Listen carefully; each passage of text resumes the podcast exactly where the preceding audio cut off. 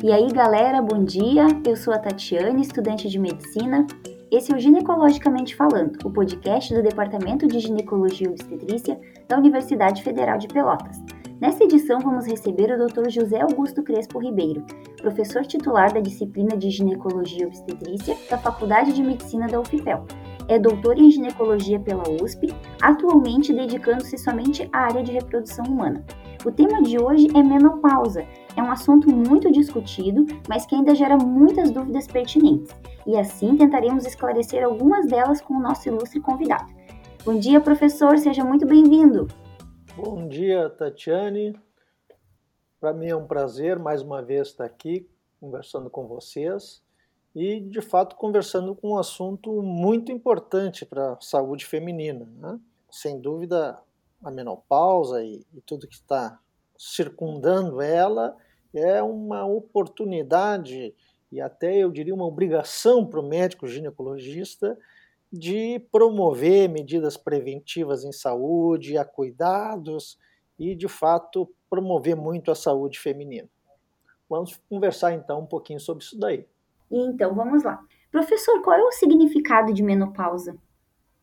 Tatiane, o conceito de menopausa é a parada total das menstruações. É quando o ovário para de funcionar, a queda da produção dos hormônios e, consequentemente, isso gerando diversas alterações, porque a gente sabe que os hormônios agem em diversos sistemas do organismo. Mas o termo menopausa, na verdade, é mais amplo, né? ela envolve, além disso, dessa diminuição dos hormônios, a representatividade da perda da capacidade reprodutiva da mulher, que é muito importante, né? e levando a um grande espectro de repercussão, eu diria, biopsicossocial. Né? E por isso que, de fato, ela tem um significado muito importante. Tá bem. E qual é a diferença entre a menopausa e o climatério?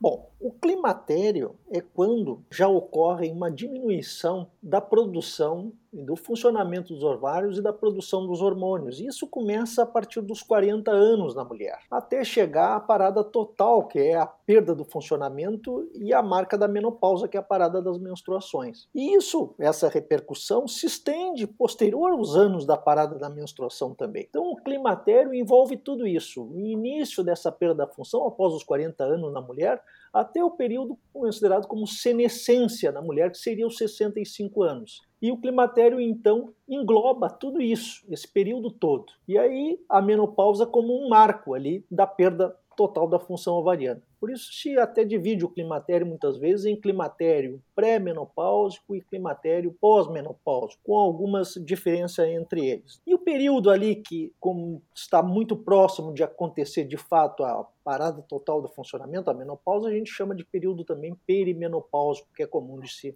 se abordar também. E é possível a mulher engravidar no climatério?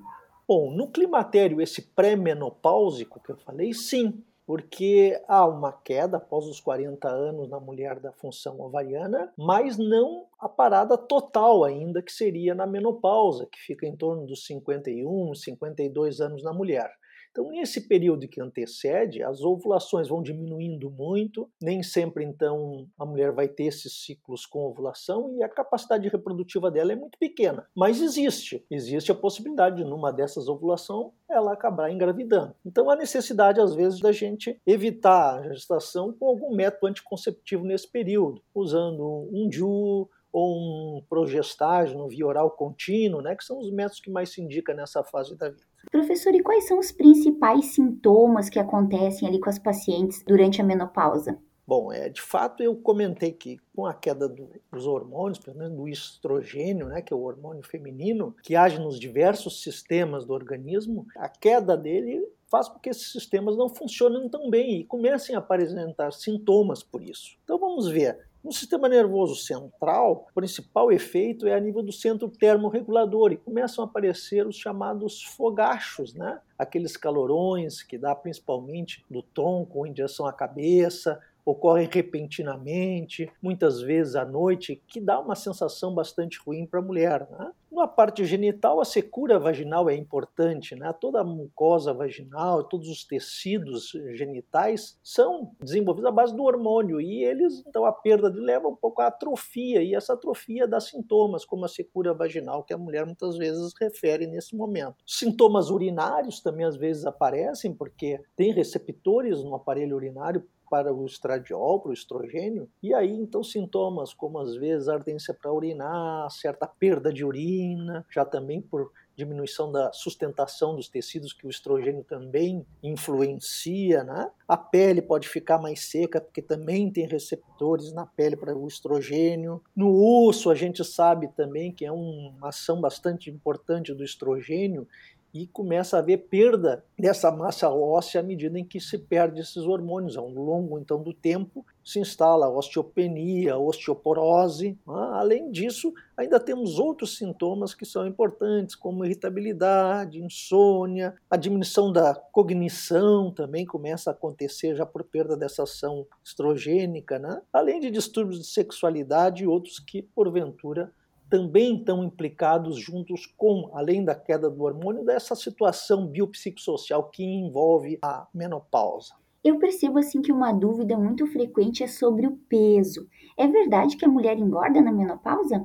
Que, que acontece aí? Na verdade, a queda do, dos hormônios não leva à obesidade. O que ocorre é que, com o avançar da idade na mulher, há uma diminuição no seu metabolismo. Então, mesmo ela comendo na mesma proporção de antes, a diminuição desse metabolismo faz com que haja um acúmulo maior de gordura. Há muitas vezes a diminuição também de exercícios nessa idade já começa a haver um, um, pouco de resistência à insulina, essa talvez um pouquinho influenciada pelos hormônios, que leva a mais a, a obesidade também, a própria perda um pouco da massa muscular, a sarcopenia, que a gente sabe que também tem uma certa influência nisso, com uma proporção maior de tecido, de perda da massa magra e aumento do tecido adiposo pode, de fato, gerar um pouco acúmulo de gordura e, consequentemente, levar à obesidade, mas diretamente a essa queda hormonal, não. E professor, e quando se opta por tratamento nas pacientes em menopausa, sempre há necessidade do uso da terapia hormonal? Quando há na menopausa essa síndrome climatérica com esses sintomas importantes para ela, o importante é que sejam tratados, para que a mulher tenha um melhor aproveitamento do seu período de vida e tudo mais, sem esses sintomas incomodativos. Então, muitas vezes há necessidade de nós tratarmos isso. E o melhor tratamento ainda para isso é a terapia hormonal, que realmente cumpre esse papel de diminuição de todos esses efeitos pela queda do estrogênio nos diversos organismos. Quando nós, então, não podemos utilizar a terapia hormonal por eventuais riscos, por patologias que a mulher possa ter, e outros riscos de que poderiam impedir o uso, pode-se utilizar outros tipos de tratamentos que são específicos para cada sintoma que ela vem apresentar. Então, com isso, a gente também melhora essa sintomatologia e esses sintomas específicos que ela vai ter. Mas também tem, por outro lado, aquelas mulheres que vão passar praticamente com esse período sem sintomas. Então, essas mulheres, se não há necessidade da gente enfrentar um pouco isso, não há necessidade de fazer. Então, a gente tem que individualizar muito o tratamento dessas mulheres na menopausa, dependendo do que caso que nós estamos diante e do que de fato ela venha a precisar.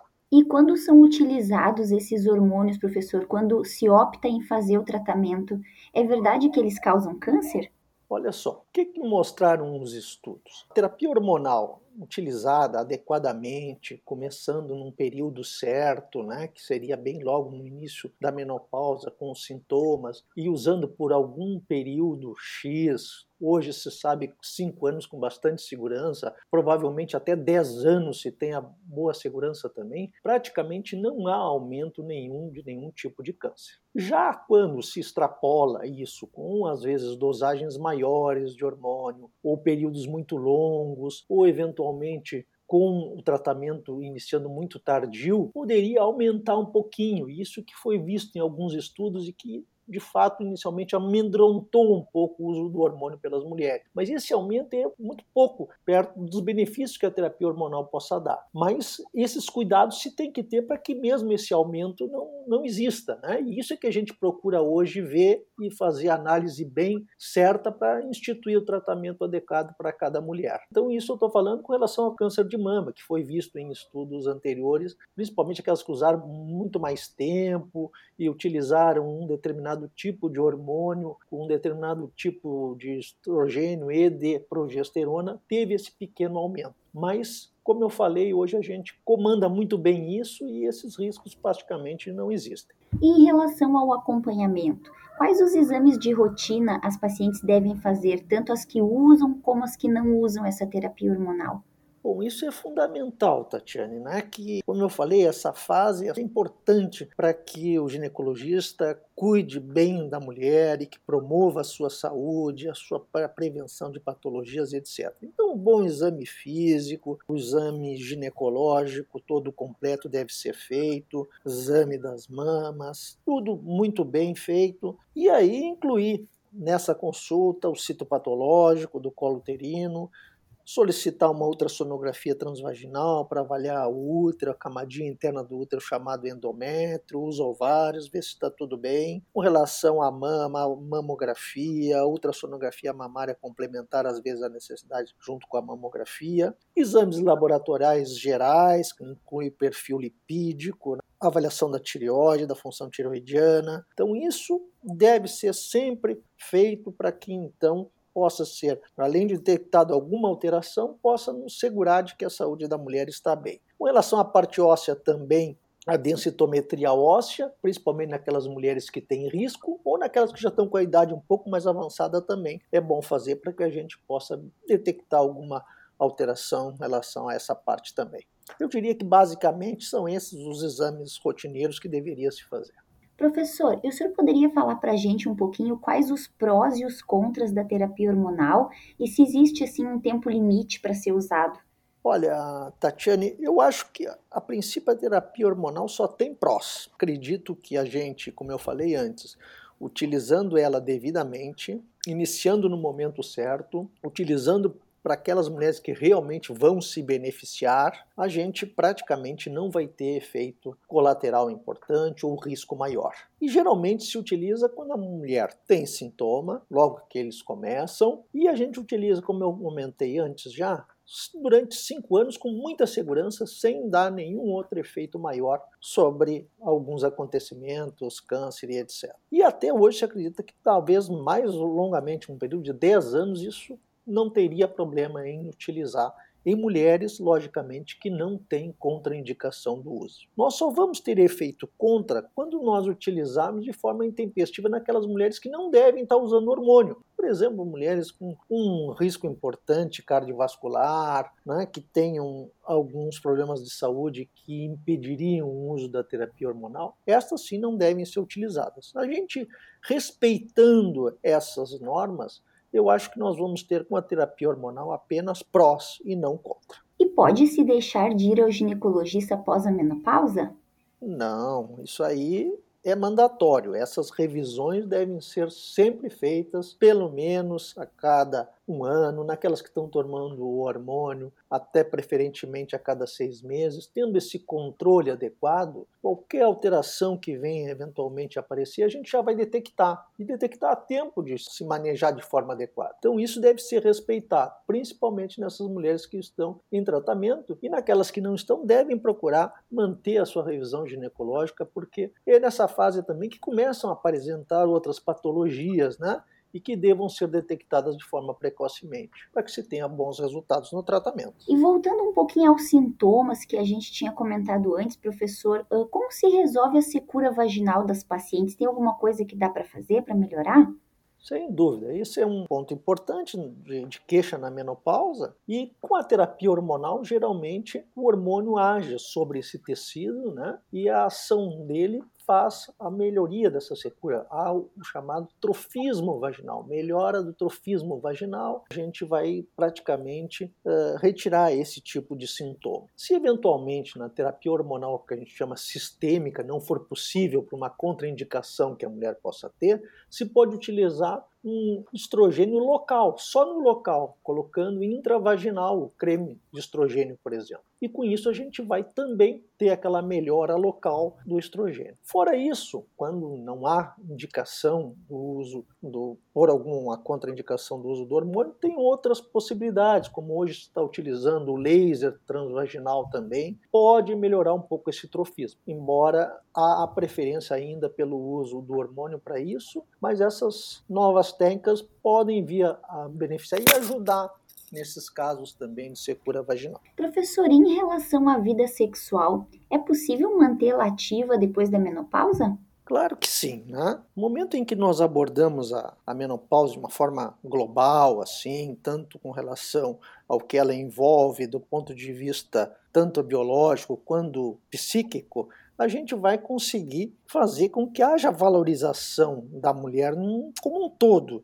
E, é, sem dúvida, a parte sexual vai participar disso. No momento que ela vai se sentir melhor, vai se sentir bem, está com o uso do hormônio adequado, ela vai ter a possibilidade, então, de ter uma vida sexual praticamente normal. E é isso que se deseja durante a menopausa. Às vezes, tendo que regular uma coisa aqui, outra coisa ali, por exemplo, naquelas pacientes que se tem um maior comprometimento, como casos de desejo sexual ativo, de tentar utilizar alguma coisa específica para isso, mas certamente é uma forma que a gente tenha que manejar e que ela possa passar por esse período tendo a sua sexualidade bem preservada. E professor, e pensando em doenças relacionadas, entrar na menopausa aumenta as chances de osteoporose? O que fazer de exames, assim, como manejar esse risco? Olha só, medida em que a queda dos hormônios, esses hormônios que agem uh, nas células do osso ali, onde há receptores para os estrogênios, eles começam a acontecer uma reabsorção óssea maior. E aí o, o osso vai ficando mais rarefeito, levando a um maior risco de fraturas ao longo do tempo. E logicamente que além desse efeito, tem mulheres que já têm um risco próprio maior para isso. Então eu diria que para esse risco de osteoporose inclui a idade, a menopausa, uma história familiar, pacientes que que são muito magras, as caucasoides e as orientais podem ter mais, aquelas que fumam muito, o alcoolismo também colabora, pacientes muito sedentárias, aquelas pacientes que têm alguma patologia crônica também podem levar mais à osteoporose, alguns medicamentos, por exemplo, o corticoide, por exemplo, leva a essa rarefação óssea, a esse risco aumentado de fraturas. Então, esses cuidados, principalmente com essas mulheres de fatores de risco, aumenta ainda mais nesse período. E aí, então, nós temos que tomar algumas atitudes, fazer a densitometria óssea para avaliar bem, né? Se é possível essas mulheres receberem a terapia hormonal, é importante porque vai prevenir isso. Utilizar o cálcio, a vitamina D, promover o exercício físico, a dieta adequada dessas mulheres. E se assim não vier ter benefício, ainda utilizar outras medicações, que são medicações, por exemplo, que a gente chama de antirreabsortivos, que diminui essa reabsorção óssea, que são os bifosfonados ou o denosumab. Às vezes a gente tem que utilizar também dessas outras medicações para a gente manejar adequadamente essa área. Tá bem. E por fim, professor, o senhor gostaria de deixar dicas ou falar um pouquinho sobre as formas de se preparar para lidar com a menopausa de uma maneira mais tranquila? Bom, eu acho que além do que nós comentamos, também a gente é, enfrenta né, nesse período também o risco cardiovascular nas mulheres, né? E que isso a gente tem que ter atenção também, e, e a, inclusive a terapia hormonal em muitos casos pode até beneficiar isso também, né? E no mais, é tudo que nós comentamos aqui, Tatiane, para que a gente maneje de forma global esses casos e que possa ter esse bem-estar para a mulher enfrentar que afinal de contas ela vai passar quase um, mais de um terço né, da vida dela nesse período de climatério e menopausa. Né? Então é fazer tudo o que comentamos aqui, tratar os sintomas do climatérico, o que venham aparecer, para que ela se sinta bem, preservar a massa óssea, preservar a sexualidade dela, manter a cognição dela adequada ao longo do tempo, né, que vai ser importante, prevenir nesse período e diagnosticar precocemente patologias, né, que, como eu falei, também entra num período em que possam elas aparecer mais e nós temos que detectar de forma precoce para que a gente possa instituir tratamentos adequados e boa qualidade de vida às nossas mulheres. Eu acho que era isso, Tatiane. Tá bem. E principalmente não deixar de ir no ginecologista, né, professor? Sem dúvida, esse período é um período de atenção, né? Tanto da, da parte da, das mulheres quanto do próprio ginecologista, para que as coisas andem bem e que se possa, de fato, promover bastante a saúde nesse período, né, Tatiana? Professor, eu queria agradecer a todos que nos acompanharam nessa conversa, especialmente ao senhor, que dedicou mais uma vez um pouquinho do seu tempo que é tão valioso com a gente. Muito obrigada mesmo. Obrigado, Tatiane, e um abraço a todos.